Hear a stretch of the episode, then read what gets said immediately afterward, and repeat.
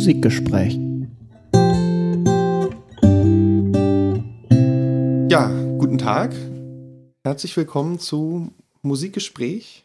Herzlich willkommen. Heute befassen wir uns mit musikalischer Analyse. Richtig. Ähm, ein paar Eingangssätze äh, zu, zu dem, zum heutigen Tag. Ja, starte. Ich äh, bin gerade hergekommen und ähm, habe auf dem Weg hierhin erstens meinen Briefkastenschlüssel abgebrochen. Oh nein. Und wollte ja unserem, unserem Webmaster als Geschenk eine Flasche Wein mitbringen und die ist mir auch runtergefallen. Toll, Daniel. Also wir werden sehen, Vielleicht kriegst du es heute noch hin, dann den Computer, mit dem wir das aufzeichnen, Ja, zu schrotten und, und vielleicht schüttest du irgendwie noch Wasser über eins der Mikrofone oder Also so. wir werden sehen, ob das eine lustige Sendung wird heute und wie fit wir sind. Bei Ich- einem ich bin- ernsten Thema, würdest Ja. du es als ernstes Thema bezeichnen? Nein. Musikalische Analyse? Nein, es gibt, also für mich ist jedes Thema gleich ernst. Du bist einfach ein ernster Mensch. Ich, ich, ich bin ein ernster Mensch. Nein, auch Spaß nehme ich sehr ernst, Okay, weil es ja ach wichtig so. ist, dass man Spaß hat im Ach Leben. so. Nee, ist ja okay. Ich, ich bin sehr optimistisch, dass die, dass die Folge heute gut wird, weil ich Okay. sehr wetterfühlig bin und das Wetter ist einfach sehr schön heute. Ja, es ist, ich bin fast zu warm angezogen. Du kannst die Sendung auch nackt moderieren. Nee, das sieht ja keiner. Ja, also Deswegen deshalb, ja, ja. das war jetzt äh, sehr dialektisch. Gut, ähm, wir wollten vielleicht, weil es Sinn macht in dem Fall, weil, Ja. weil, also musikalische Analyse ist ein sehr großes Feld und musikalische Analyse kann schwer sein, kann auch einfach sein, äh, kann man für unmusikalische Menschen aufbereiten, kann man sehr, sehr, sehr, sehr tief gehen und wir wollten einfach, damit die Leute wissen, was wir können, weil auch als Musikwissenschaftler muss man nicht zwangsläufig Ahnung von musikalischer Analyse richtig. haben. Erstmal vielleicht mit unserer Kategorie My Personal starten, Ja. damit wir allen Anfeindungen sozusagen dann äh, äh, im Nachhinein gewappnet sind. Ja.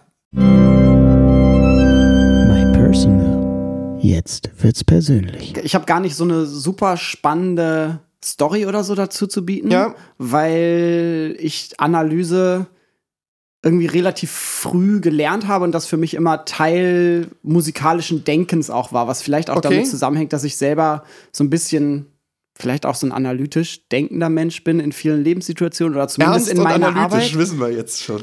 Ich, Ja? Ernst habe ich nie gesagt. Doch, doch, gerade eben. Und Ja? äh, ach, dass ich den Spaß ernst Äh, nehme, ja. das stimmt. Und ich erinnere mich aber zum Beispiel, also ich, ich habe dann Formanalyse und so weiter im Musikleistungskurs gelernt in der Schule. Okay. Ich hatte die große Ehre, einen Musikleistungskurs besuchen zu dürfen. Und Ich da auch. war für toll. Ja. Das gibt es nicht überall. Ja, in Berlin schon. In Schleswig-Holstein nicht. Meine Frau musste extra äh, äh, nach Hannover ähm, zur Schule, weil es halt in, auf ihrem Dorf halt keinen Leistungskurs Musik Ja. gab. Ja. traurig. In diesem Leistungskurs äh, haben wir dann natürlich auch musiktheoretisches Handwerk gelernt. Und ich erinnere mich sehr stark daran, dass mich das sehr beeindruckt hat, als unser Lehrer uns dann irgendwann die Sonaten-Hauptsatzform erklärt hat.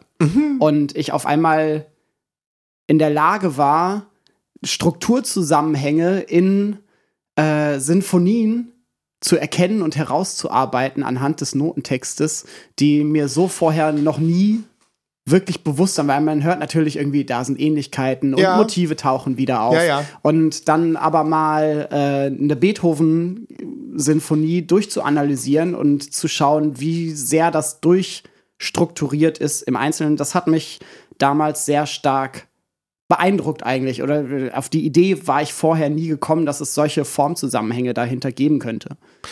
Aber Sin, ähm, äh, bin ich da falsch informiert? Hast du nicht sogar Analysekurse gegeben an der, an der Universität oder irgendwie? Ja, richtig. Ja? Aber das war ja deutlich später. Also Sonaten-Hauptsatzform habe ich dann mit 16 oder so. ja, ja, aber ich meine, gemacht. ich wollte, jetzt nicht deine Personal Story abkürzen, aber äh, also ja. Ich, ich, ich habe äh, allgemeine Musiklehre, da habe ich das Tutorium zugegeben. Aber dann hast du ja schon auch Ahnung davon. Ja, auf jeden Fall. Also wenn man, du hast sozusagen Menschen etwas beigebracht in dem ich Bereich. habe Menschen was beigebracht und selber Okay. viel dabei gelernt und das war auch sehr schön. Gut. Die, das Erlebnis mit der Sonaten-Hauptsatzform im Leistungskurs ist aber emotional bedeutsamer für mich. Das hatte ich jetzt auf meiner Personal-Liste gar nicht so. Ja. Ähm, aber ich habe in der Tat auch im Leistungskurs Sonaten Hauptsatzformen und äh, Liedanalyse. Ich habe, ich glaube, ich habe Ja. sogar meine Abiturprüfung über Liedanalyse geschrieben. Ja, man macht ganz viel so irgendwie Schubert. Ja, na, ich hatte halt so. Tosca Leitmotivik oder Schubert Liedanalyse. Das waren, glaube ich, die Themen. Ja. Ähm, und dann habe ich mich für Liedanalyse entschieden. Tosca war mir irgendwie zu, zu schwammig. Ja. Ähm, ja, jedenfalls wollte ich eigentlich sagen, dass ähm, ich ähm, ähm, mal, ich hatte ja mal eine UDK-Prüfung und da musste man ja eine Tonsatzprüfung äh, machen. Ja. Und ähm, habe mich da sehr viel mit Harmonielehre beschäftigt im Vorfeld, äh, mit meinem lieben Opa, der ähm, ähm, und habe dann, äh, ich weiß nicht, äh, ich hatte an der FU ja Kontrapunkt und Harmonielehre Kurse. Schön. Ja. Ob du sowas machst? ja, hatte ich auch an der Humboldt-Uni. Ist Ähm, im Bachelor äh, gehört zum Basismodul Genau, war im, im, war im Magister auch zur Zwischenprüfung nötig. ja. Hatte dort aber nicht den legendären Herrn Bodo Bischof, sondern seine Vertretung ähm, Herrn Meyer. Und der hat es doch sehr simpler gestaltet. ja. Und ähm, um, um das mal, um darauf zurückzukommen, ich habe dann jedenfalls diese Analysekurse oder diese Harmonielehre-Kurse besucht und diese Tonsatzlehre-Kurse im ersten Semester, weil ich da gerade eh ja ähm, irgendwie im Thema war und habe dann eigentlich mich nicht wieder mit Analyse beschäftigt. Also das ist jetzt 17, 18, so alt bin ich noch gar nicht. Wie, wie lange ist das her? Du bist 27, 10, das heißt, es 12, ist drei, vier ich bin Jahre her. 27. 17 bin ich, 17. Äh, 27, ich habe sehr frühe Kinder bekommen. Nein, ähm, wie auch immer, ich glaube ungefähr 15 Jahre müsste das her sein, als ich mich damit sozusagen universitär beschäftigt habe. Und ähm, bin ja dramaturgisch unterwegs, schreibe Programmhefte, mache dort auch kleine Analyseabsätze. Ja. Und Klar, gehört mit dazu. ja, wobei ich die selten primär analysiere, die Stücke, sondern mich da eigentlich hauptsächlich auf Literatur stürze. Das heißt, Ja. ich lese sehr viel Literatur zu einem klassischen romantischen musikalischen Kanon, weiß ich nicht, Mendelssohn Streichersymphonien und lese dazu dann die entsprechenden Analysen. Ja, Ähm, toll, das ist schön. Ich glaube, um das vielleicht noch abzuschließen, also ich habe aber relativ, also ich habe schon eher wenig Ahnung. Ja. So. Also alles, was Also ich würde sage- behaupten, dass ich, vielleicht habe ich ein bisschen mehr Ahnung. Gut.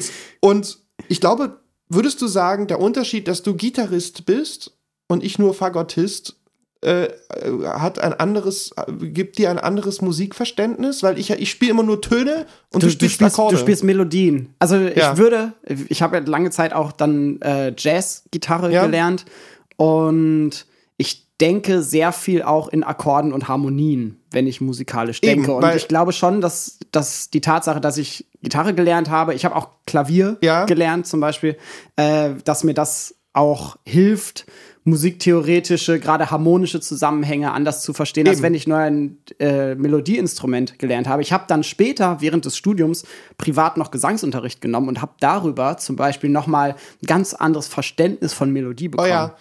Also ganz interessant, ich habe auch wirklich Schwierigkeiten, Violinschlüssel zu lesen, zum Beispiel mittlerweile. Also es ist Ah. so, dass man als Fagottist, also ich lese ja, ich Ja, kann halt irgendwie einen Tenorschlüssel Ja. und einen Bassschlüssel, den kann ich halt so, ne? ja. Aber also mit dem Violinschlüssel hat man einfach Schwierigkeiten, wenn, Wenn, du halt wenn man einfach, ihn nicht anwendet. wenn ja. du ihn nicht anwendest, so. Tja, dann äh, üb doch noch, lern doch noch ein anderes Instrument. Ich lerne überhaupt kein Instrument mehr. Schade. Im Ähm, nächsten Leben. Im nächsten Leben. Ich bin ja erst 27. Gut, ähm, nein. Das ähm, ist das, das ist unser persönlicher Background. Ja, Was ich jetzt sehr interessant fand bei den My Personal Sachen, Ja. waren zwei Zusammenhänge, die, die sehr häufig auftauchen und die so ein bisschen auch das Wesen musikalischer Analyse mitbestimmen. Und zwar hängt musikalische Analyse ganz, ganz oft mit allgemeiner Musiklehre und Musiktheorie zusammen. Muss sie nicht? Mittler- mittlerweile nicht mehr, sagen wir es mal so. Genau, Also kommt auch darauf an, was man analysiert. Ja, Und äh, häufig lernt man aber das eine mit dem anderen. Oder musikalische Analyse, zum Beispiel, wenn wir von Leistungskursen in der Schule sprechen, ja, äh, da dient dann ja eine Musikanalyse, so wie man sie nachher dann in einer Klausur zum Beispiel durchführt, dem Aufzeigen der Fähigkeit, dass man musiktheoretische Kenntnisse auch besitzt. Das arbeitet man damit ja auch ab. Ne? Man, man kann erkennen, okay, Ja, dann ist gibt's so ein, Schulstoff. genau, es ist Schulstoff, da gibt es so ein bisschen so ein bisschen Harmonieanalyse. An einer Stelle kann man so ein bisschen zeigen, dass man äh, von Melodie eine Ahnung hat und äh, Melodieverarbeitung. Und äh, über die Ziele der Analyse werden wir dann vielleicht auch noch sprechen. ja, auf jeden Fall. Also auch darüber, was das halt soll und was das halt kann. Wobei Ja. natürlich die Sonaten, also deine Geschichte der Sonatenhauptsatzform hat ja im Grunde genommen schon ein Stück weit den Grund der Analyse erklärt. weil die Tatsache, dass es eine Sonaten, die Erkenntnis, dass es eine Sonatenhauptsatzform gibt, äh, dich ja damals als 16-Jähriger ähm, offenbar fasziniert hat, dass Musik nach einem bestimmten nach einer bestimmten Regel funktioniert. Richtig. Vielleicht für, für alle, die, äh, die musiktheoretisch nicht ganz so bewandert sind, Sonatenhauptsatzform ganz, ganz kurz erklärt. Du willst die Sonatenhauptsatzform jetzt erklären? In einem Satz. Okay, bitte. Die, die Theorie der Sonatenhauptsatzform besagt, dass eine Sonate aus musikalischen Themen besteht, die am Anfang vorgestellt werden und die dann verarbeitet werden und zum Ende hin noch einmal aufgegriffen werden. Das bedeutet, die Sonatenhauptsatzform ist quasi eine Art Formmodell, in das Arten der musikalischen Verarbeitung einfließen und aber auch schon ein wenig vorgeschrieben sind. Punkt. Viel genauer möchte ich es nicht machen. Ja, ja, nee, also ich, ja, äh, das, äh, also es ist sehr interessant. Ähm, ähm, ich lese ja viel wie gesagt, aufgrund meiner dramaturgischen Arbeiten und gerade wenn es jetzt um Stücke im klassischen romantischen Bereich geht, ähm, ja. kleine Stücke, größere Stücke, ähm, ist die Sonatenhauptsatzform oder die Grundidee der Sonatenhauptsatzform letztlich immer noch Basis ja. der ähm, Kolleginnen und Kollegen, die dann ihre Analyse darüber schreiben. Also da geht es dann auch immer darum. Richtig. Also da, da sind wir dann auch gleich das wird dann gleich, ähm, wird dann intellektuell hier an dieser Stelle unsere Sendung, weil es da ja auch einfach um Norm und abweichende Normen geht. Also Ganz meistens genau. geht es immer in diesen, in diesen Artikeln darum zu sagen, hier weicht Mendelssohn von der Sonatenhauptsatzform ab. Ja. Und also das ist dann, und die Nebenthemen klingen so und werden hier und hier verarbeitet. Also das ist Grundlage ja. für, für viele klassische romantische Stücke und um das kurz anzusprechen, bevor du dann vielleicht äh, mal ein bisschen allgemeiner erstmal zu dem Thema was sagst, bloß damit wir es mal gesagt haben, dann haben wir es auf der Sendung. Es ist natürlich auch ein Zeitpunkt, äh, also zwischen 1800 und 1900 ist das eine Form der Analyse. Musik, die vor dem 19., äh, vor dem 18. Jahrhundert geschrieben wurde, freie Fantasie von C.P.E. Bach, genau. muss man anders analysieren. Popmusik, Jazz, alles muss man anders analysieren. Ja, und äh, da sind wir eigentlich schon direkt mit bei. Wir kommen nämlich zu so ein bisschen theoretischen Vorüberlegungen zur Analyse. Und ich habe mir zum einen viel angelesen, aber jetzt auch mal so ein bisschen geschaut und habe so ein bisschen drei Felder, von denen Analyse abhängig ist. Zum einen sollte Analyse, eine gute Analyse, immer auch ein Ziel haben, auf das hingearbeitet wird. Sie hat ästhetische Vorannahmen und über diese ästhetischen Vorannahmen sollte auch reflektiert werden, so wie wir das gerade beispielsweise äh, bei der Sonatenhauptsatzform ja. getan haben. Und aus äh, den Zielen dessen, was man analysieren möchte und den ästhetischen Vorannahmen, die man hat, äh, leitet sich dann die Analysemethode ab. Und ich habe einfach mal ein paar Beispiele auch äh, zusammengetragen, um das nachvollziehbarer zu machen, was ich denn meine mit, was sind Ziele musikalischer Analyse. Ja. Die können ja ganz vielfältig ausfallen. Es gibt zum Beispiel diesen, den großen Bereich de, der Musikvermittlung und, und des Schulischen, was oftmals in musikwissenschaftlichen Abhandlungen zur Analyse so ein bisschen ausgeblendet wird. Ich glaube, dass das aber ein Bereich ist, der in der zumindest quantitativ gesehen fast am meisten analysiert wird.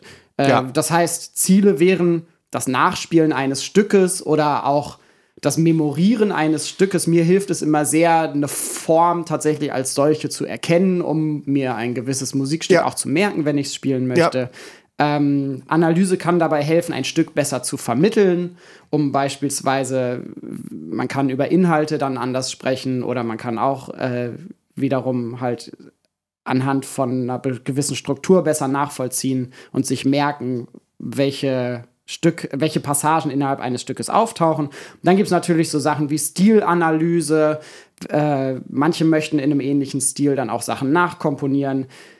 Äh, oder in der Schule, hatten wir schon angesprochen, dient Analyse manchmal auch einfach der Demonstration musikanalytischer und musiktheoretischer Fähigkeiten. Sehr wichtig für den Bereich der sogenannten klassischen Musik äh, ist die ästhetische Bewertung eines Stückes auf der Basis einer musikalischen Analyse. Weitere Ziele können aber auch sein die Interpretation kompositorischen Sinngehalts, das Verstehen eines Kontextes eines Stückes oder und äh, das ist vielleicht bei Popmusik zum Beispiel ein wichtiger Aspekt, das Herausarbeiten spezifischer Aspekte des eigenen Erkenntnisinteresses.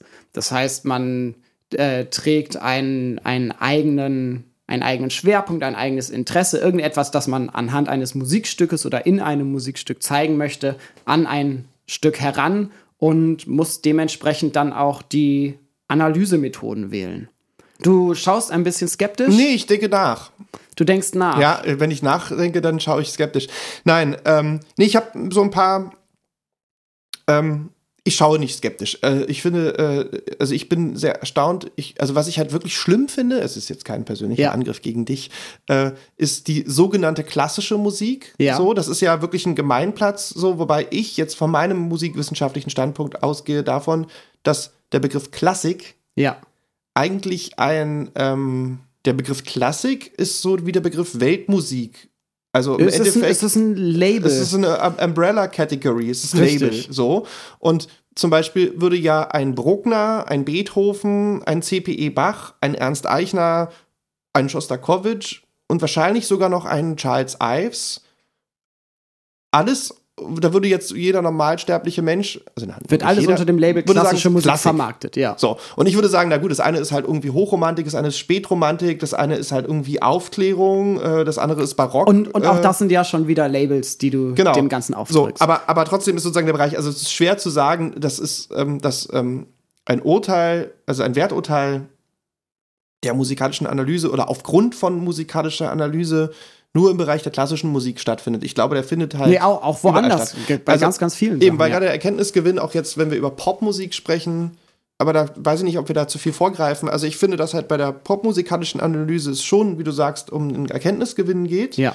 Wobei es da viel auch um Genre, ums Frame von Genre geht, also Ja. dem Ganzen halt irgendwie durch Analyse einen Rahmen zu geben. Also irgendwie, wir reden vielleicht nachher nochmal über Heavy Metal, also wie klingt Heavy Metal und dass man dadurch das mit Analyse Genau, das, versucht das fällt so ein bisschen in den Bereich der, das, was ich jetzt Stilanalyse genannt Genau, habe. und dadurch dann sozusagen auch letztlich, aber dann immer mal wieder hier und da ein Werturteil fällt. Also ich glaube, über das Werturteil Ganz, ganz viel, ja. äh, sollten wir dann auf jeden Fall auch nochmal reden. Ich finde es aber richtig, dass dieser pädagogische Hintergrund, den du jetzt genannt hast, ähm, kommt in der Tat jetzt in der Wissenschaft, also auf der Ebene, auf der wir uns befinden jetzt, Sehr kurz. sehr kurz. Ja. So, das ist dann so, macht man Schul, ist Schulstoff, so. Liedanalyse, pipapo, wie gesagt, Leitmotivik äh, und, und dann so Ja. also weiß ich nicht, also niemand würde, also ich weiß nicht, Leitmotivik bei Wagner wäre schon kein, da, da würde sich, glaube ich, jeder Universitätsdozent halt irgendwie schütteln und sagen, das Pillepalle. Das ist zu einfach. Genau. So. Habe ich auch im Leistungskurs gemacht. Ja, ja,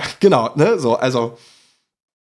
Genau, also interessant würde es dann werden, halt zu sagen, wie übernimmt Andrew Lloyd Webber Leitmotivik oder so. Also Ganz- das, ganz genau. So, gut. Ähm, willst du jetzt weiter mit dem MGG-Artikel Ja, machen oder gerne. war das schon der MGG-Artikel? Nee, das, das waren bisher komplett meine eigenen Überlegungen. Verrückt. Ja. Was du alles weißt. auch, auch, auch ich kann selbstständig denken, mehr ja, oder weniger. Ja, ja, ja. Äh, es kommen die Diskursanalytiker und sagen, ja, aber ja, immer, innerhalb nur eines gewissen Diskurses, Ja, ja, in dem du dich genau. bewegst. Das stimmt. Genau. Ähm, Äh, ich habe also ich habe mich mit dem Artikel Analyse aus Ja.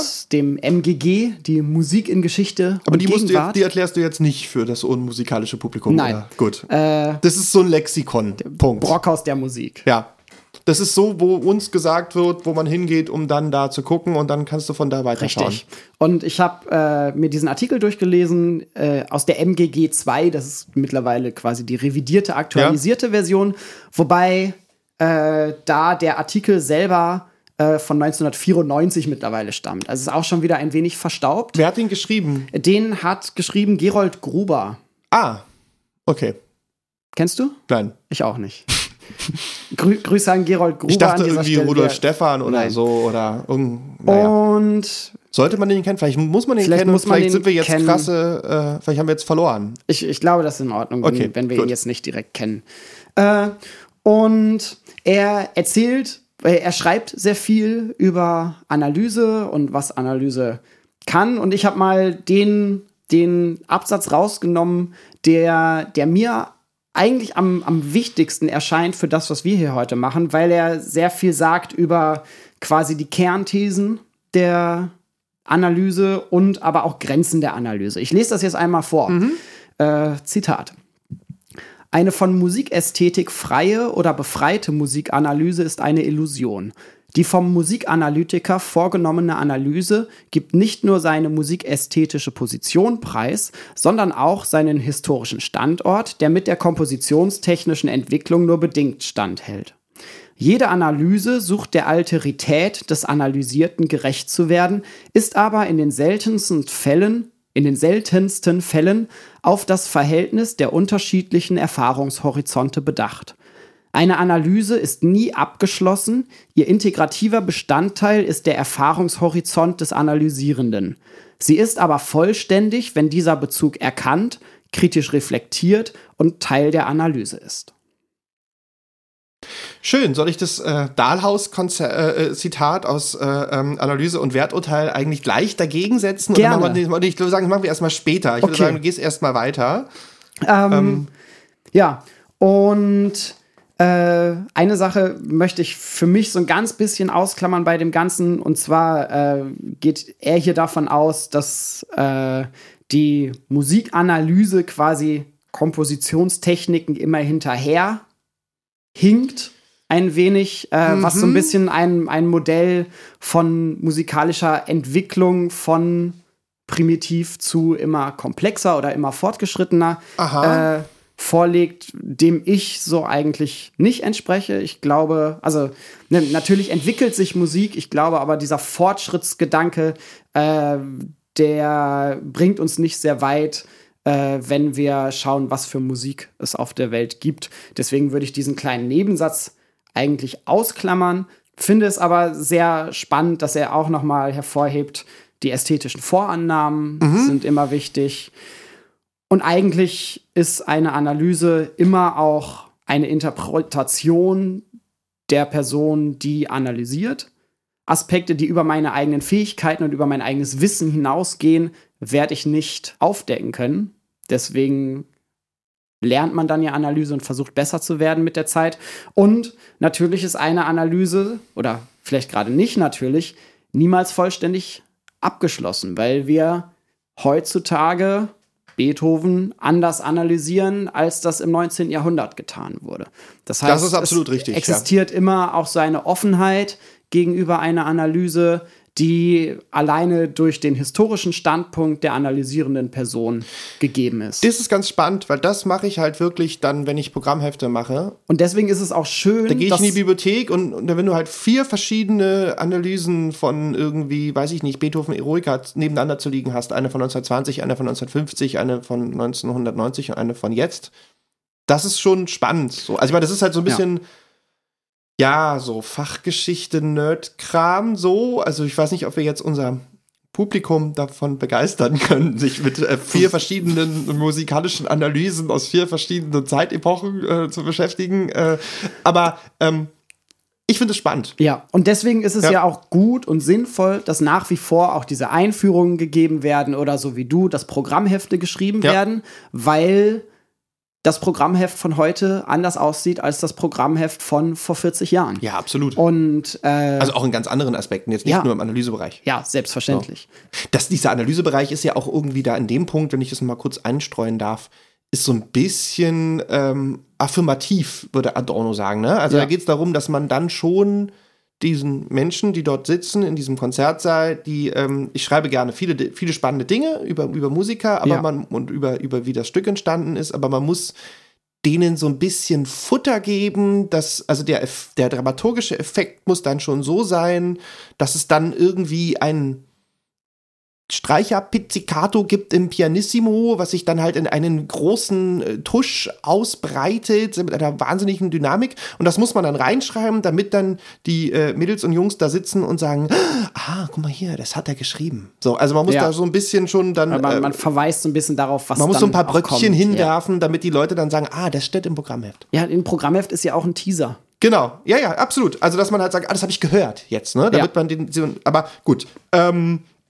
ja, ähm, ich finde es ganz interessant, weil das so ein bisschen, äh, nur um das kurz zu kommentieren, nimmt natürlich ganz schön den Wind aus den Segeln, was Herr Gruber sagt. Kann man so sehen. Ich Ja. finde, es erlaubt aber auch, dass man Analyse sehr neu auffassen kann. Nämlich Aber halt sehr Anything Goes-lastig. Ä- sehr Anything Goes lastig. Ja. Und genau das ist es ja quasi auch. Abhängig davon, was du wissen möchtest und was du tust, musst du dir dein Analysemerkmal, äh, dein Analysewerkzeug zurechtlegen.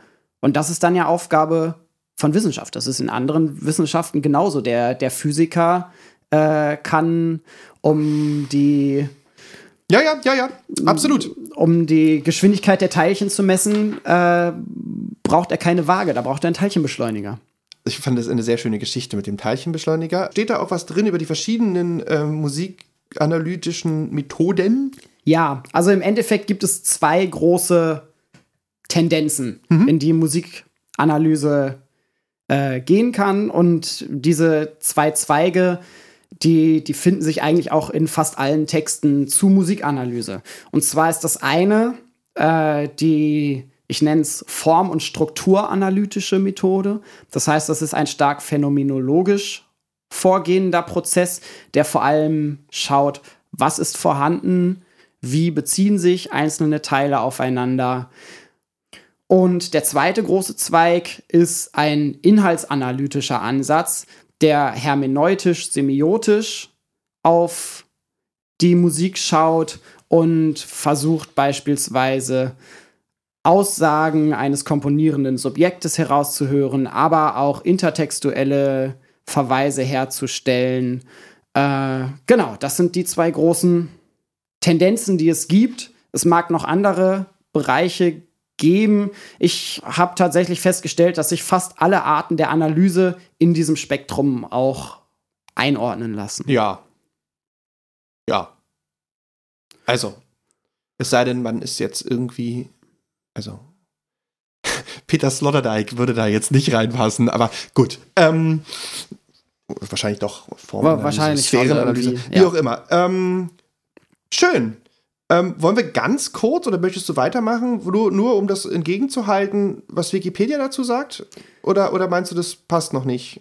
Ähm, doch, von mir aus, lass uns das machen. Nur- Kategorie ab. Was sagt Wikipedia dazu?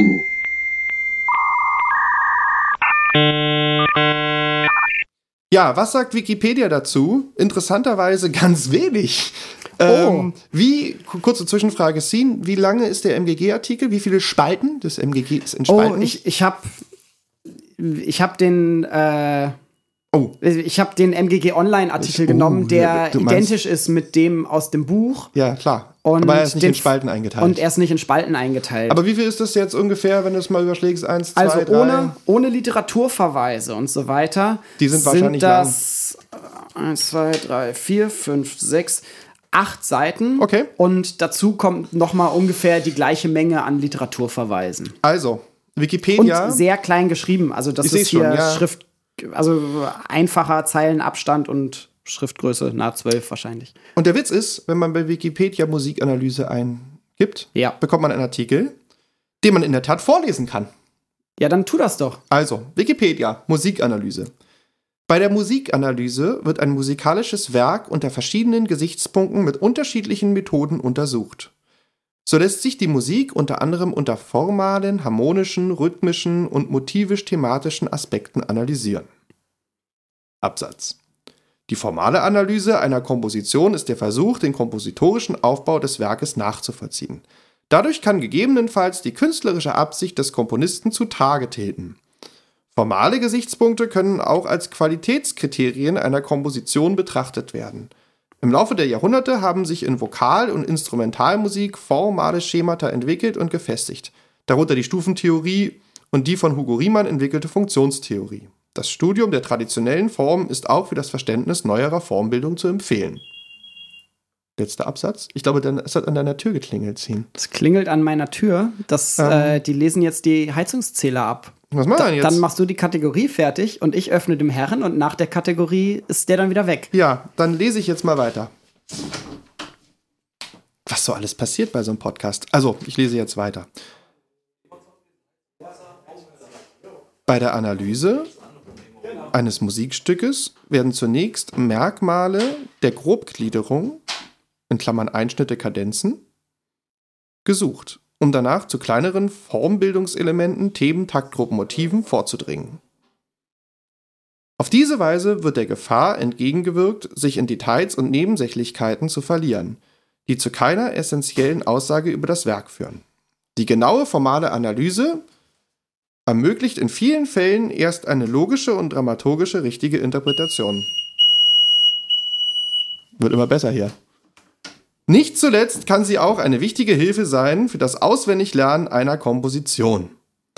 Zitat Ende. Das war jetzt ein bisschen unterbrochen durch den ähm, Stromabzähler. Ähm, ich hoffe, es ist rübergekommen. Ich würde sagen, haben wir an sich alles schon gesagt, was da drin stand? Wenig Neues. Ich habe den Wikipedia-Artikel nicht gelesen Er in ist halt aber sehr kurz, ne? Also Ja. Web, Weblinks, musikanalyse.de, Musikanalyse Web, net, Anavis, Freeware zur Visualisierung musikalischer Analyse und Uwe Harten, Analyse. Okay, also schlechter Artikel. Schreiben wir nochmal neu selber nach dieser Sendung. Also irgendwie, also ich meine, ja, ich finde ihn kurz und ich finde ihn auch in einen Stellen, finde ich ihn dann auch fast schon wieder zu wertend, ne? Also Ja. auf diese Weise wird der Gefahr entgegengewirkt und so, sich in Details und Nebensächlichkeiten zu verlieren, also kein, die zu keiner essentiellen Aussage über das Werk führen. Wenn ich Ja. halt irgendwie sage, weiß ich nicht, die Kuhglocke in dem einen Kiss-Song ist von essentieller Wichtigkeit, dann darf ich das ja auch sagen. Ja. Wenn du daraus, wenn du zum Beispiel einen Aufsatz schreibst über die, die Verwendung der Kuhglocke als Instrument im Rockkontext, Ja, dann ist es total äh, erkenntnisorientiert. Äh, ich würde mal sagen, der, der Artikel, den kann man so als kleine Handreichung für den, Sehr 16 kleine. für den 16-jährigen Scene ja. vielleicht gerade eben noch nehmen, aber selbst für den. Du bist der- ja auch erst 16. Also ich meine, ich, ich, bin, ja erst auch 27. ich bin ja auch erst 16. Sel selbst für den 16-jährigen Ja. Scene ist das vielleicht ein wenig zu wenig. Ja. Und ich glaube, damit wird man der Analyse auch nicht ganz gerecht, weil einfach äh, gewisse Potenziale gar nicht ausgeschöpft werden, wenn man so Absolut. Äh, Kategorie erstmal schließen. Ja, bitte.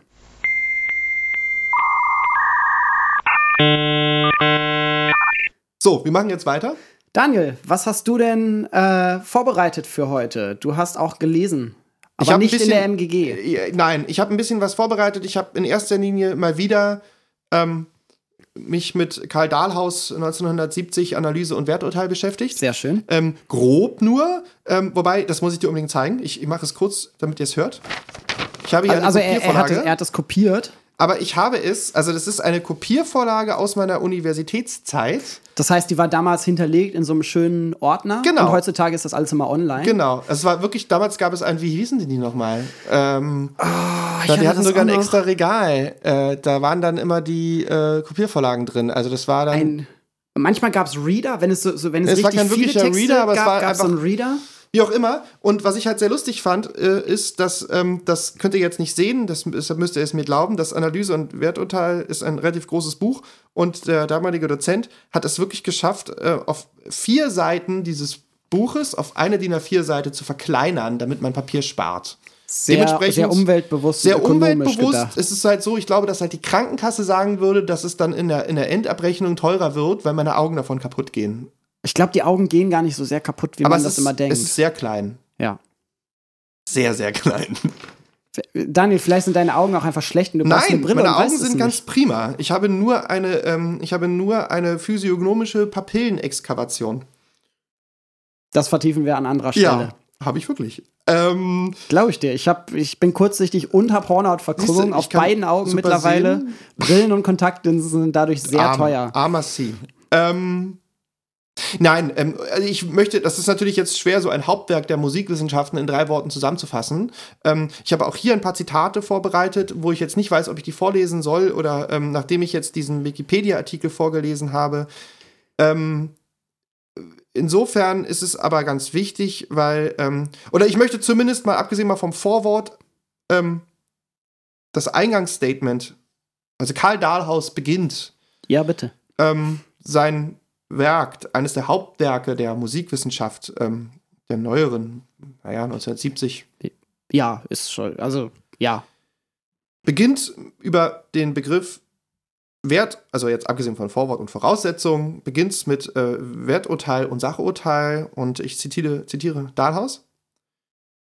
Das ästhetische Urteile subjektiv und nichts sonst sein ist ein Gemeinplatz, dessen Sinn vage und unbestimmt, dessen Funktion jedoch eindeutig ist. Er erfüllt den Zweck, Reflexion und rationale Rechtfertigung überflüssig zu machen. Er gehört also, um mit Francis Bacon zu sprechen, zu den Vorurteilen, den Idolen der Trägheit. Wer sich auf ihn beruft, fühlt sich im Recht, wenn er auf dem eigenen Urteil beharrt, ohne sich durch Argumente, welche die Voraussetzungen des Urteils gefährden, beirren zu lassen.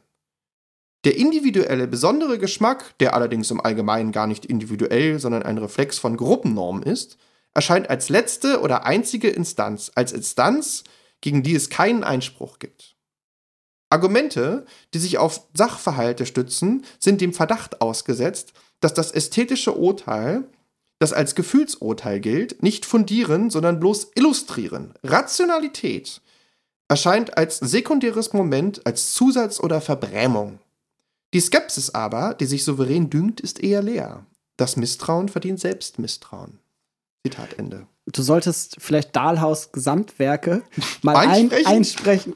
ja, ich, ich finde, du machst das sehr schön. Du hast mich ganz sexy angesehen gerade. Ja, ganz schön. verliebt. Ich fasse mal den Dahlhaus insofern kurz. Ich glaube, ihr habt es verstanden. Ähm, es geht letztlich darum, er geht an einer Stelle auch noch darauf ein, dass er sagt, ein, wenn man, wenn man von irgendwas Ahnung hat, dann ähm, ist es schon wichtig, diese Ahnung auch ähm, darzustellen und diese Ahnung von einem Thema letztlich auch zu einem Werturteil führt. So.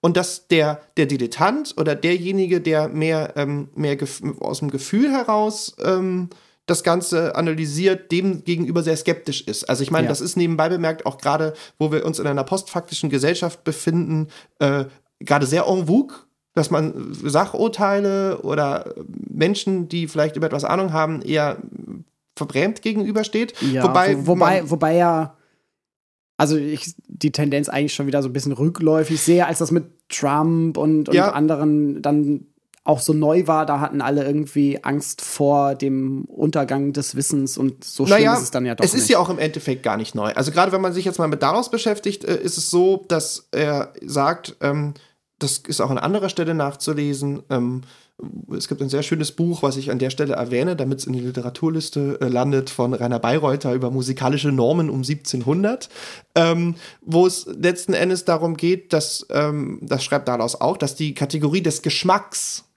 eine antibürokratische, äh, aristokratische äh, Kategorie ist und die im Endeffekt eingeführt wurde, weil man keinen Plan hatte. Also um es mal so direkt zu sagen, die Aristokratie hat sich dann hingestellt und hat gesagt, ich habe aber Geschmack weil ich bin reich und, und, und ein cooler Typ so oder eine coole Typin und ähm, hat man einfach diese Kategorie Geschmack, Geschmack als Werturteil gesetzt, die aber, ähm, bitte nachzulesen bei Rainer Bayreuther, ähm, im Grunde genommen sehr schwammig und nicht, also die, die das äh, äh, äh, Goût auf Französisch äh, hat es letztlich ist nicht zu greifen, ja. die Kategorie des Geschmacks. Und das sind aber, man hat dort ganz explizit solche Kategorien eingeführt, um eben der Rationalität, die ja dann von Kant quasi als Religion verkauft wurde, äh, wenn ich, darf ich das so, so, so polemisch sagen, ähm, ja, sehr wichtig ja. war. Also im Zeichen der Aufklärung einfach wurde, wurde über Rationalität gesprochen und da halt auch irgendwie dem entgegenzuwirken, hat man gesagt, ja, aber wenn ich es gut finde, finde ich es halt gut. Also wenn ich jetzt mit meinem Bruder diskutiere und sage, so und so läuft die Musik und das ist eigentlich schlecht oder ich bin dann der Meinung, ein Werturteil zu fällen, dann sagt mein Bruder, mir gefällt es trotzdem. So. Ja. Und das meint er jetzt nicht despektierlich, äh, aber ähm, das, ist so, das sind sozusagen, das ist Yin und Yang in dieser Situation. Ne? Ja, da, da sind wir to total in der ästhetischen Diskussion drin. Ja. Äh, Ästhetik entsteht ja auch erst im Diskurs. Und die, die, die, die Festlegungen, was gut, was schlecht, was schön, was hässlich ist, äh, ja. sind stark Klar. konstruiert und gleichzeitig sind wir auch nicht in der Lage, uns davon loszulösen. Aber, äh, Achtung, Literaturliste füllt sich. Ja. Äh, also jetzt ein Hanslick zum Beispiel ähm, vom musikalisch Schönen hat ja genau eine Analyse betrieben und daran letztlich auch, also er hat die Kategorie des Schönen doch an formal analytischen Dingen festgemacht. So, ja, man also man, man halt kann, man kann sich dann, sich dann quasi Hilfen mit ranholen und analysieren, wieso empfinden wir etwas als schön, ne? Genau. Also so die, die systematische Musikwissenschaft versucht das irgendwie, was weiß ich, über Frequenzanalysen und so zu machen. Genau. Und äh, in der historischen Anthropologie können wir schauen, dass, dass wir auf bestimmte soziale Normensysteme äh, abzielen, die dann wiederum den Geschmack einer bestimmten Zeitepoche beispielsweise prägen.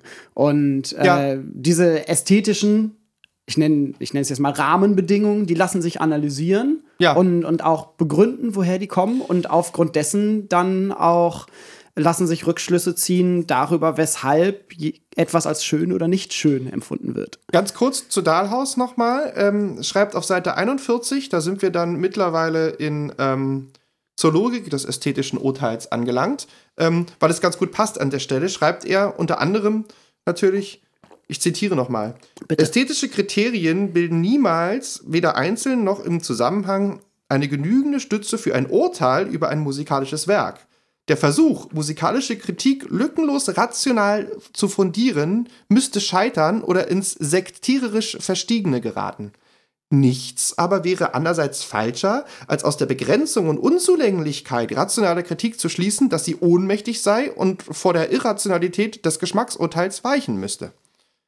Zitat Ende. Also er, Ja. er gibt da auch einfach auch nochmal einen Einblick und sagt, ähm, das muss schon miteinander ein, einhergehen. Ja, so. auf Und jeden Fall. Ähm, äh, ich persönlich, also äh, dieses Buch ist so aufgebaut, ich gehe davon aus, dass jeder Musikwissenschaftler es kennt, ähm, dass es geht um Voraussetzungen und Kriterien und er hat dann in der Tat noch einen 30-seitigen Absatz Analysen.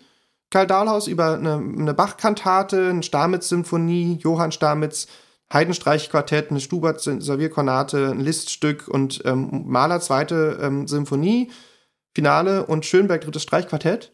Und ohne darauf jetzt näher einzugehen, ähm, da können wir nämlich dann den Schritt gleich weitergehen gleich. Ähm, ich persönlich finde es an der Stelle dann nämlich schwach. Also ich kann den daraus halt lesen bis Seite 67 und wenn er Und dann bei den seine- Beispielen- und an den, an, bei den Analysen ist halt so, wo ich dann sage, ja, aber mein Erkenntnisgewinn bleibt da klein. Also das, aber da, Ja. ich glaube, da können wir dann noch, wenn wir Da dann können wir mal gucken, ein wenn wir, wie die Beispiele dann sind, die wir jetzt selber bringen. Möchtest du jetzt schon ein Beispiel bringen? Also ich ganz kurz, ähm, wir bringen jetzt ein Beispiel Ja, gerne. und dann reden wir noch kurz über, wie läuft das in der Musikethnologie und wie läuft das in der Populär, über, über die, in, in dem Bereich der Populärmusikforschung. ja, Gut. Super.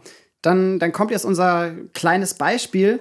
Und zwar für diejenigen, die das nachlesen möchten. Das stammt aus dem Buch Analyse Lernen von Clemens Kühn. Und es ist eine Analyse des kleinen Liedchens Schnitterliedchen von Schumann aus dem Album für die Jugend. Also Ja. Klavierstücke, die relativ leicht zu Ja. spielen sein sollen. Und am besten, wenn ihr das Ganze jetzt einmal hören wollt, dann geht ihr auf unsere Spotify-Playlist und hört euch das Schnitterliedchen einmal an. Wir machen das auch kurz. Und dann hören wir uns gleich wieder mit der Analyse. Viel Spaß, bis gleich.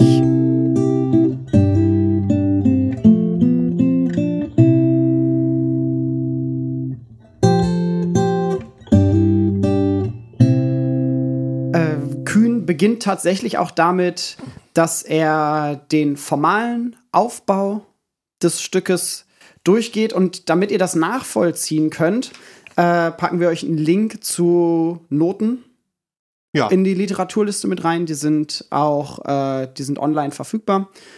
Und Kühn versucht dann aber diesen formalen Aufbau äh, in Bezug zu setzen und zu erweitern mit einer inhaltlichen Analyse und auch mit dem, was ich quasi semiotische, hermeneutische Analyse genannt habe. Die Analyse bezieht sich durchgängig und das ist, glaube ich, etwas, was äh, sehr typisch ist für zum Beispiel Analysen von Musik aus der Romantik, wie in diesem Fall. Äh, es ist eine Analyse des Notentextes, der Noten tatsächlich. Also Okay. es ist keine Klanganalyse oder so, sondern geht sehr formal vor. Und dann kann man feststellen, ja, das Lied äh, besitzt äh, mehrere Teile, eine Dreiteiligkeit und am Ende eine Coda und zwischendurch nochmal ein paar Sachen. Äh, Schreibt er das, so. das schreibt er so nicht, so fasse ich das zusammen. Äh, das Stück äh, steht in C-Dur, zwischendurch gibt es einen Teil, der nach F-Dur hin moduliert Mhm. und dann äh, am Ende landen wir wieder bei C-Dur. Und äh, Kühn analysiert dann noch so ein bisschen die Rhythmik und gibt eine kleine Beschreibung der Melodik, die für uns hier, glaube ich, nicht weiter von Belang ist. Ähm, und dann kommt er zu einem interessanten Punkt, den ich äh, sehr schön finde, weil er auch sehr einleuchtend ist. Und zwar schlägt er vor, dass man mit den Augen analysiert erstmal. Also Okay. tatsächlich den Notentext sich anschaut und äh, mal guckt, wo finden sich denn grafische Ähnlichkeiten, Unterschiede, Kontraste. Herr Und Mäder von der FU hat immer gesagt, ein Stück lässt sich nur am Notentext verstehen. Alles hören hat den keine Rolle. Ohne Partitur äh, kannst du kein Stück verstehen. dem widerspreche ich. Ja, aber Herr Mäder war aber auch ist ein sehr konservativer Mann ähm, gewesen. Ähm, ich soll mir das jetzt erstmal ansehen. hier, Nein, ja? du, du, ich wollte es dir nur einmal kurz zeigen. Ah, also ja. man, man, man kriegt mit dem Auge, Hm, sieht man Noten. schon, okay, selbst wenn man nicht mal Noten lesen Ich kann, glaub, ich kann kann man sehen, wo es mehr, mehr schwarze Kuller gibt und wo weniger schwarze Kuller sind. Ja, das bedeutet, also er geht hier dann tatsächlich vom Bild aus, vom Notenbild Ja. und erkennt anhand des Notenbildes relativ schnell, dass es zu Beginn äh, eine Unterscheidung in eher Melodie und Begleitung gibt und im Mittelteil einen äh, langen Unisono-Teil und dann nach diesem Unisono-Teil ein, eine Passage, die dem Anfang sehr ähnlich ist, aber ein bisschen nach oben gerückt und am Ende dann noch mal die Coda, die ein paar neue Elemente mitbringt. Und dann fängt Kühn an, das Ganze ein bisschen genauer anzusehen, äh, schaut auf die Tour, äh, Tonarten, erkennt C-Dur am Anfang, F-Dur in der Mitte und dann, das finde ich sehr schön, schreibt er das, ich verwundere mich über F-Dur, da eine Reprise normalerweise in der Ausgangstonart steht. das sind halt dann die Sachen, ne? Also da geht man dann halt nämlich von diesem Norm der Sonatenhauptsatzform aus äh, und ähm, dann da wundert er sich halt. Da, da wundert er sich. Ja. Äh, wobei er das hier extra auch hervorhebt. Und äh, ich, ich finde das auch legitim, dass man das eigene musikalische Wissen mit einbringt, weil natürlich gerade in solch einem, in solch einer Musik äh, man dem Ganzen schon mit einer gewissen Erwartungshaltung entgegentritt. ja, na klar. Ne?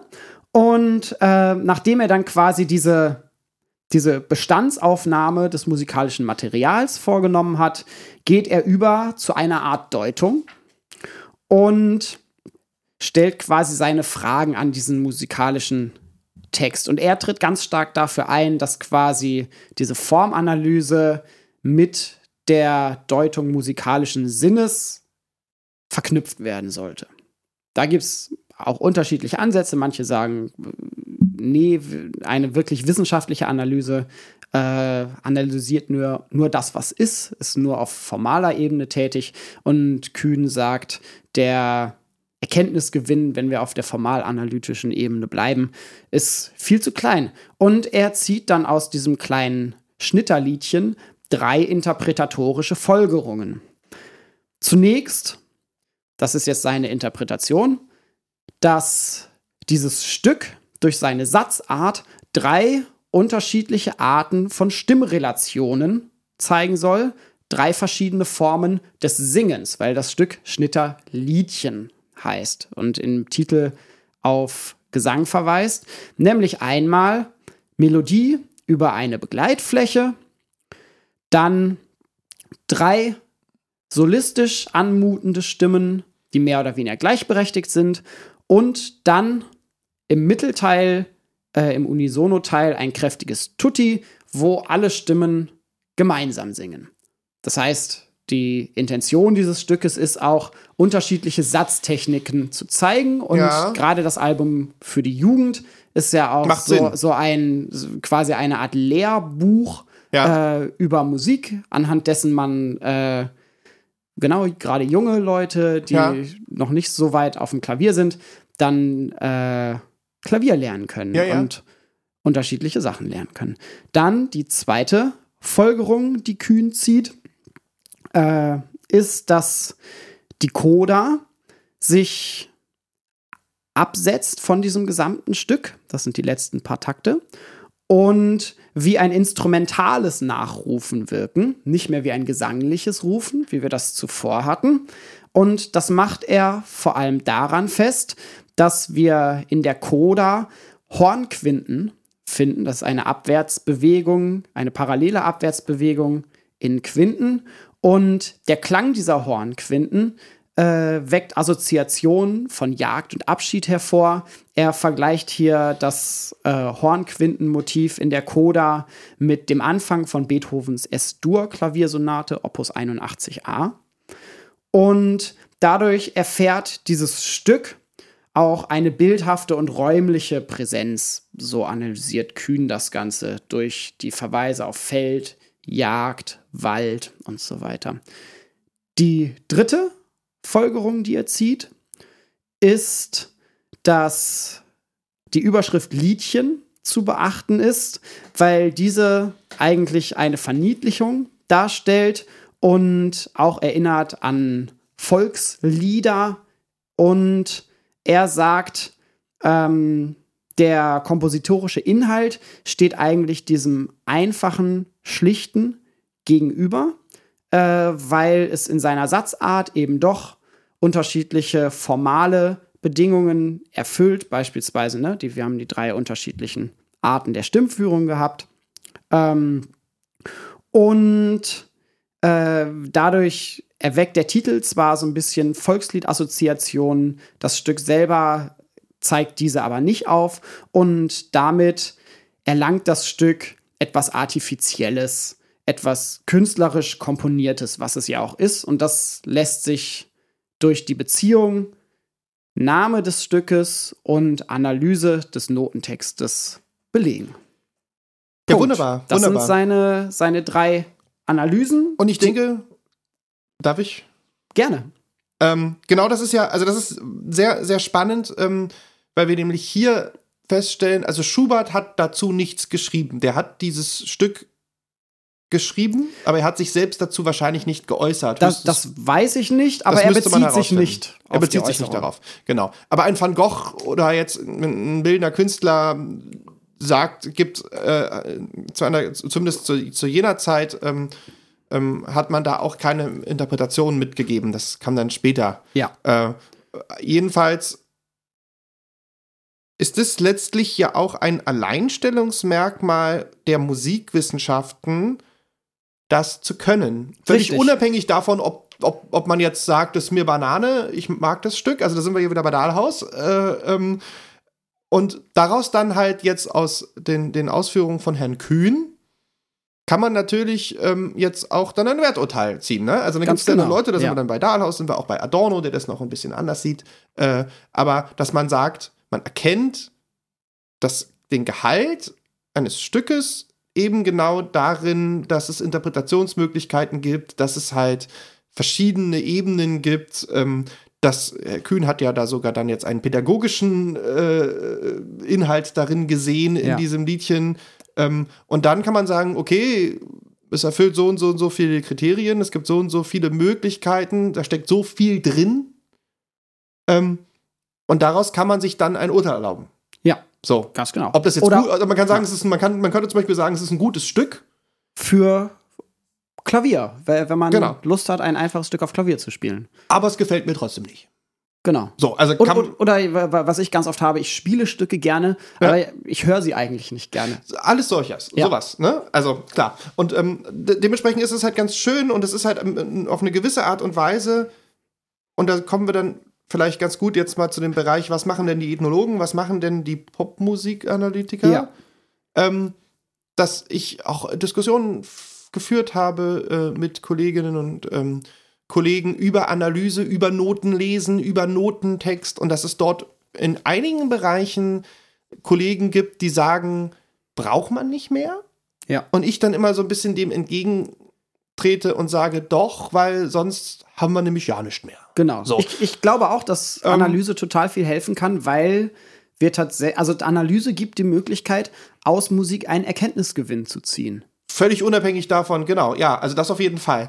Ähm, und das ist halt auch das, wo man halt sagt, ähm, das, das, das können wir halt zumindest irgendwie so ein bisschen so. Auch, ich meine, Dafür auch, ist halt- Musikwissenschaft da, das ist schon. unsere Expertise, sonst. Ja, also ich meine, die kann man natürlich jetzt in Frage stellen, so. Ähm, die kriegen bestimmt wieder Ärger aus, aus Lüneburg ähm, nach der Sendung, aber das werden wir ja dann sehen. Äh, ähm, jedenfalls wollte ich nur ganz kurz ähm, sagen, ähm, Musikethnologie, ähm, ich habe mir nur so ein paar, paar Stich, ich habe nur, mal ich habe nur ein bisschen in, meinem, in meinen äh, Kopiervorlagen, in meinem, in meinem großen, in meiner großen, in meiner riesigen Bibliothek äh, äh, ein bisschen gewühlt und habe mir mal ein paar Stichproben rausgenommen.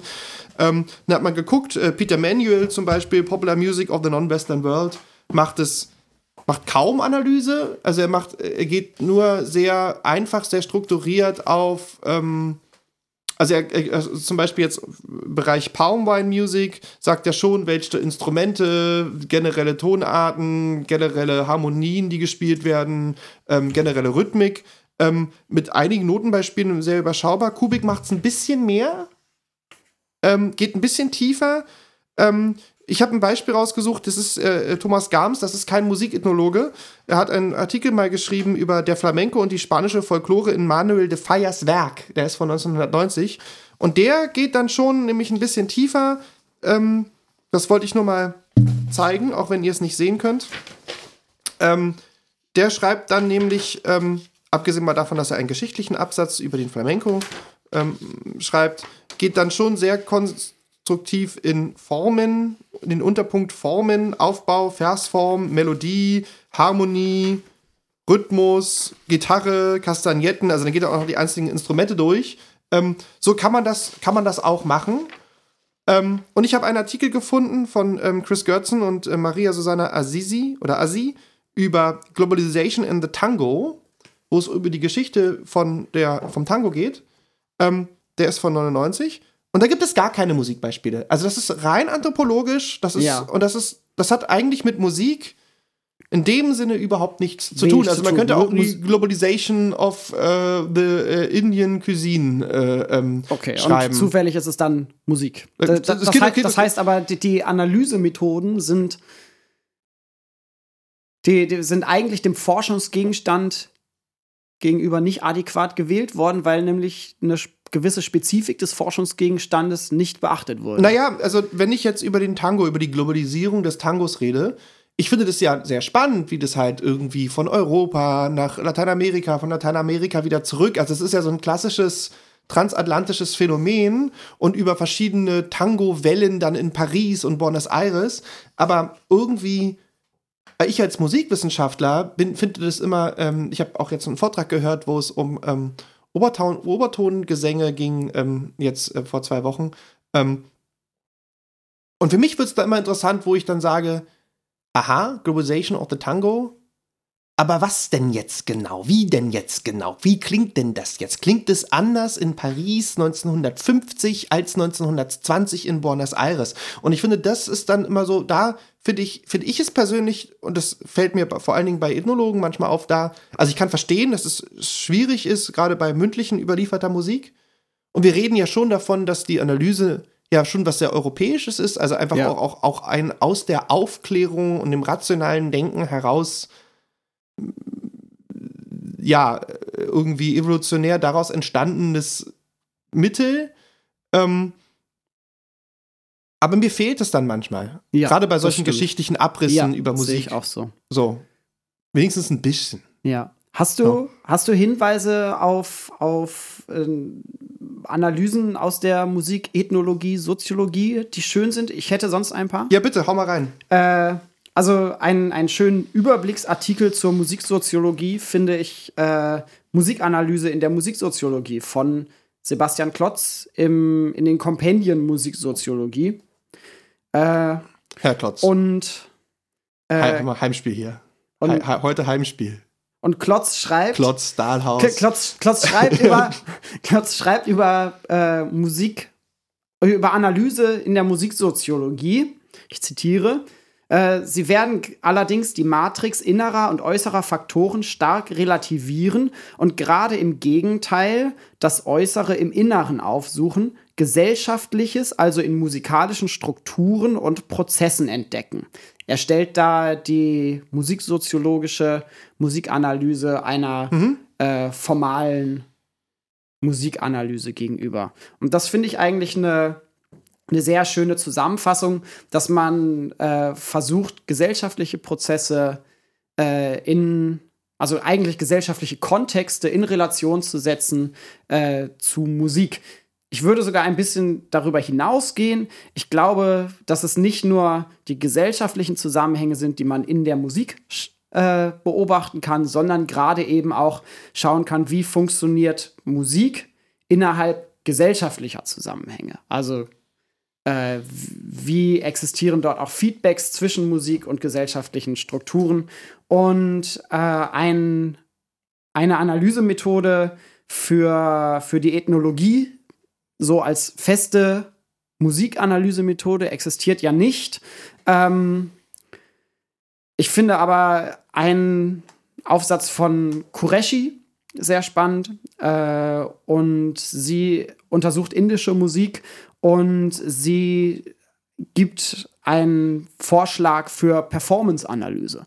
Das heißt, Okay. weg vom Notentext hin zu Videoaufzeichnungen und Tonaufzeichnungen von Musikperformances und das Ganze wird dann im Idealfall noch verbunden mit eigenen Notizen äh, aus der partizipativen Beobachtung, wenn man selber mit bei war. Und den Link zu dem Artikel würde ich auch in die Literaturliste packen, Ja. weil das jetzt im Einzelnen durchzugehen dann doch sehr lang ist. Sie hat dabei äh, einen sehr strukturierten Arbeitsprozess, der über mehrere Stationen den Performance-Kontext analysiert, den Performance-Prozess, dann äh, anhand eines Zeitstrahls einen musikalischen Verlauf in Zusammenhang setzt mit äh, weiterem Handeln, was darüber hinausgeht. Sie nennt das Ganze den Videografen.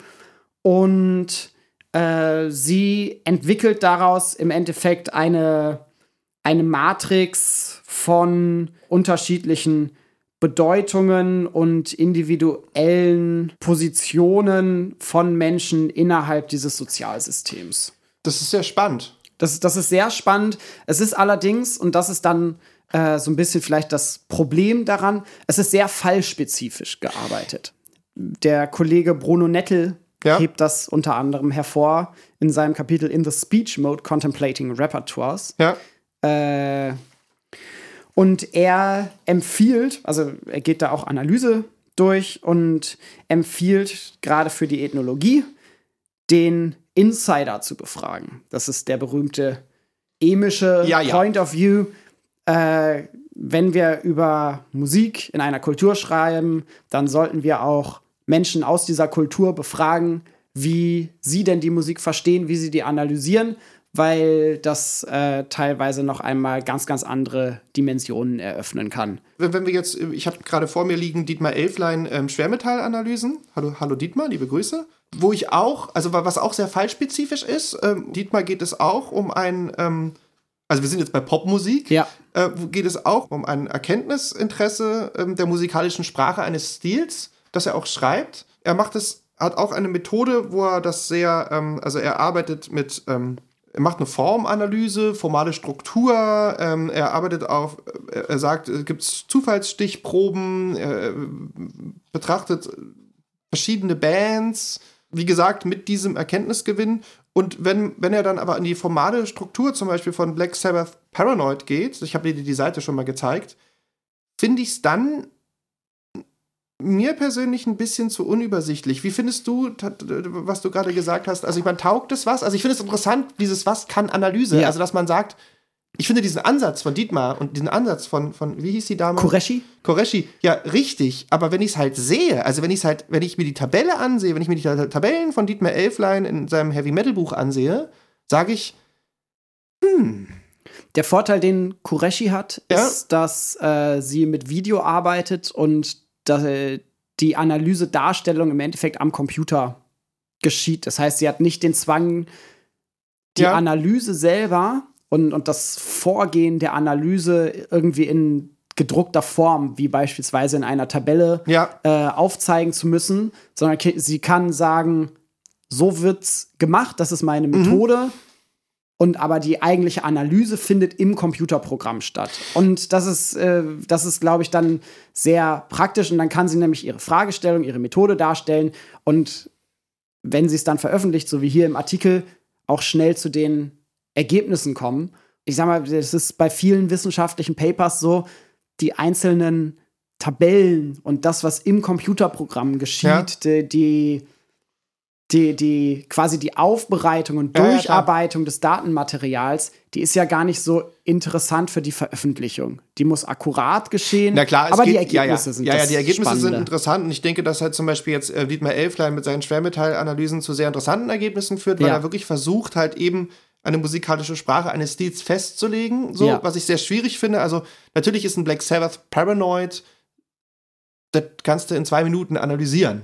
Ja. So, findest du, ich Berliner heute ein bisschen irgendwie. Heute habe ich ein bisschen, Nee, bin heute nicht. Berliner, Aber- ich Berliner heute ein bisschen. Es liegt daran, dass wir hier nur immer von, von Kaden über Dahlhaus äh, ist zu viel Heimspiel hier. Äh, komm, Dietmar wohnt auch in Berlin. Äh, jedenfalls ähm, wollte ich sagen, zum Beispiel aber jetzt so ein, also ich meine, was mich zum Beispiel, ich habe gestern in der Tat Black Sabbath gehört, äh, unter anderem das Album, ähm, jetzt nicht das Stück, also, also das Album Sabotage und da ist der letzte, das letzte Lied ist halt äh, The Rit, äh, heißt das. Mhm. Und das ist halt total krass durchkomponiert und also und was ich mich immer gefragt habe, ist sozusagen diese, woher kommt, und da sind wir dann wieder ein bisschen bei Klotz, wie kann es sein, dass vier Jungs aus Birmingham Anfang der 70er Jahre so ein unglaubliches kreatives Potenzial hatten, inklusive äh, den Produzenten und etc. Und woher kommen kommen sie auf diese Klänge? Wie, woher, wie kommen sie auf diese, auf diese, äh, ist das alles nur Kokain so? Also, ne, also ich meine, äh, Ozzy behauptet ja,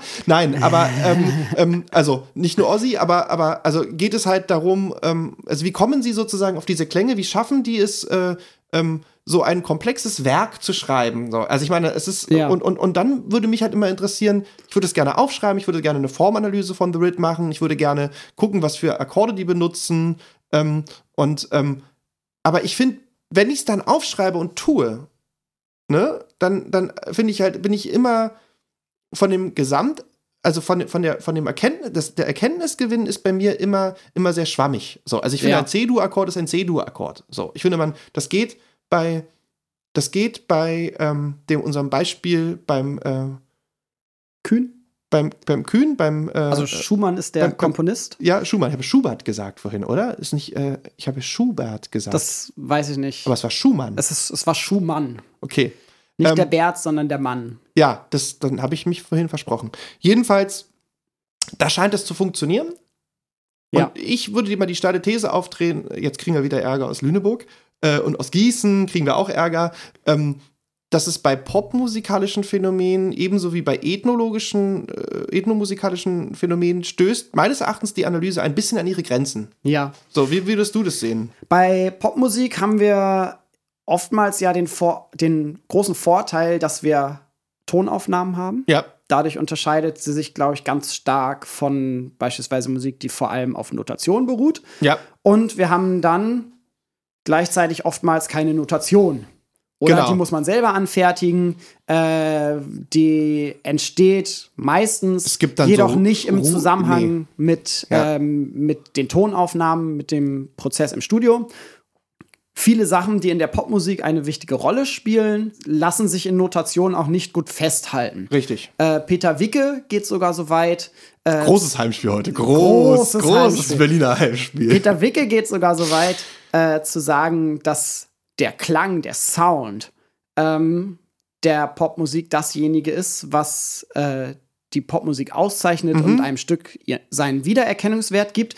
Äh, dem würde ich ein wenig widersprechen. Ich glaube, dass Sound eine wichtige Dimension ist. Allerdings äh, auch traditionelle Sachen wie Melodieverlauf, Harmonik, der Text und so weiter schon auch sehr wichtig sind äh, für ein Popmusikstück. Ja. Und eine Analyse von Popmusik, klar, wir können auch eine Formanalyse machen, um dann sa- wird ja von einigen gemacht. Also Wird von ich mein, vielen gemacht. Kriegst du halt in, in schaust du bei Fleiderer, schaust du halt Genau. irgendwie bei, bei Kollegen Döring und so. Also ich meine, die sind ja, die sind ja alle da. Genau, und dann können wir halt sagen, ja, das Stück ist, äh, was weiß ich, ist, ist harmonisch komplex, weil wir haben da äh, zwischen, zwischen Refrain und der Bridge gibt's noch so einen interessanten Zwischenteil, der harmonisch ganz woanders hinführt. Ja, naja. Ähm, Finde ich allerdings relativ uninteressant für die meiste Popmusik. Und äh, ich finde, bei Popmusik ist dann wirklich sehr praktisch zu schauen, wie kriegen wir es hin, auf einer Klangebene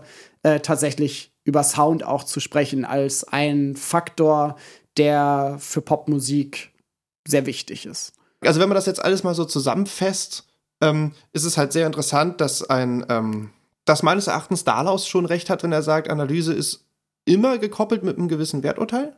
Auf jeden Fall. Ähm, es ist schon eher eine abendländische, okzidentale Herangehensweise. Ich weiß nicht, ob man in der, ich weiß, ich, da kenne ich mich leider nicht aus. Äh, bitte um Kommentare äh, ähm, äh, auf unserer Seite ähm, und Hinweise, inwiefern eine, eine indische Hochkultur, eine chinesische Hochkultur auch Analyse betreibt.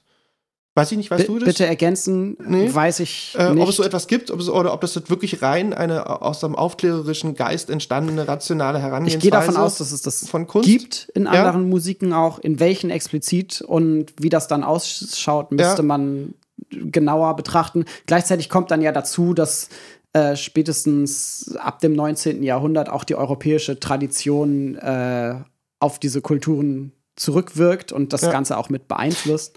Und wenn man halt weggeht von der Formanalyse Ja. hin zu den Beispielen, die du genannt hast, finde ich, kannst du dich auch hinstellen und sagen, ähm, mein Ziel ist es herauszufinden, ähm, wie, ähm, ähm, wie der Einfluss von Kokain äh, auf, die, äh, auf das Övre von Black Sabbath äh, reagiert hat. Dann suche ich halt mir Stichpunkten raus und, äh, und versuche halt irgendwie den Einfluss von Kokain in irgendeiner Art und Weise äh, an anderen Stücken herauszufinden. Und dann komme ich da zu einem Ergebnis. So, dann Genau. komme ich, komm ich zu einem Ergebnis. Analytisch. kann, kannst du machen. Finde fänd ich schön.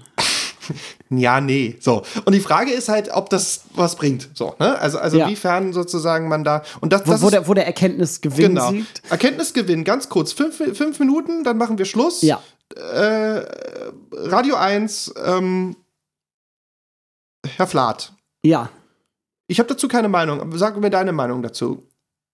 Ja, Also ich jetzt kenn mu- es halt jetzt- einfach zu wenig. Ja, jetzt muss ich eine Also Meinung zu einem Kollegen funktioniert abgeben. das, funktioniert das bei Herrn Flath? also, äh, ich, ich, um über die Frage, also die Frage äh, ich ist. höre ich hör Herr Flath sehr gerne. Ja? Äh, Montagabends läuft Ja. auf Radio 1 Richtig. und, äh, und ist auch als Podcast zu hören. Ja. Und was Herr Flath macht, ist äh, eine Analyse von Popmusikstücken. Und er sitzt dann äh, ein bis, er sitzt im Studio, hat irgendwie ein E-Piano oder kleines Keyboard oder so vor sich und ähm, erklärt vor allem einen, doch oftmals einen formalen Aufbau Ja. des Stückes, geht auf Tonarten und so ein, setzt das Ganze in Bezug zum Text und äh, versucht das so ein bisschen auseinanderzunehmen äh, und stellt oftmals den Text in Zusammenhang zu dem klanglichen Gewand des Ganzen und versucht das Ganze so ein bisschen zu kontextualisieren, zu schauen, wo, wo kommen die Leute her, die, die Band, die das gerade spielt oder so.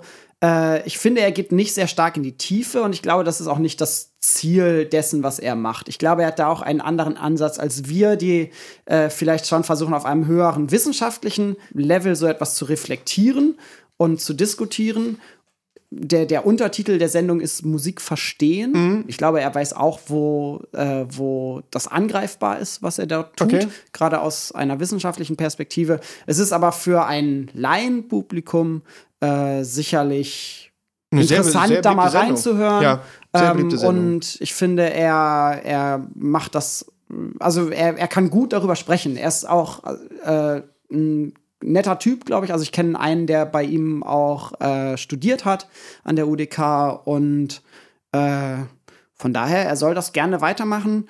Äh, Das, hat eine andere Zielgruppe Scene. als wir. Scene, Scene erlaubt es ihm. Äh, also hast jetzt, äh, äh, lieber Herr Flath, du hast ähm, die Erlaubnis von ähm, Herrn Scene, dass du es weitermachst. Ja. Ja, danke für diese Einschätzung. Ich würde sagen, Wir schließen das ich habe jetzt, heute. ich habe nichts mehr auf dem Zettel. wir könnten noch weiterreden, Ja, aber das, das können wir äh, immer. Das können wir immer. Deswegen verabschieden wir uns von Ja. allen. Das war eine sehr schöne, sehr inhaltsreiche Scene, Sendung. du sollst die Sendung am Ende nicht immer selbst loben. Lass uns erst abwarten. Ich fand's- ich fand sie gut. Ja, ich Dann fand's, sagen- ich, ich dann sagen wir immer gut. Tschüss. Ja, ich find's immer gut mit dir. Tschüss, Scene. Daniel. Ja. Habt noch einen schönen Tag. Tschüss, Scene. Und Die Sonne tschüss alle, die scheint. uns hören. Äh, vielleicht, vielleicht scheint die Sonne ja noch mehr, wenn diese Sendung rauskommt. Bis Genau. bald. Tschüss.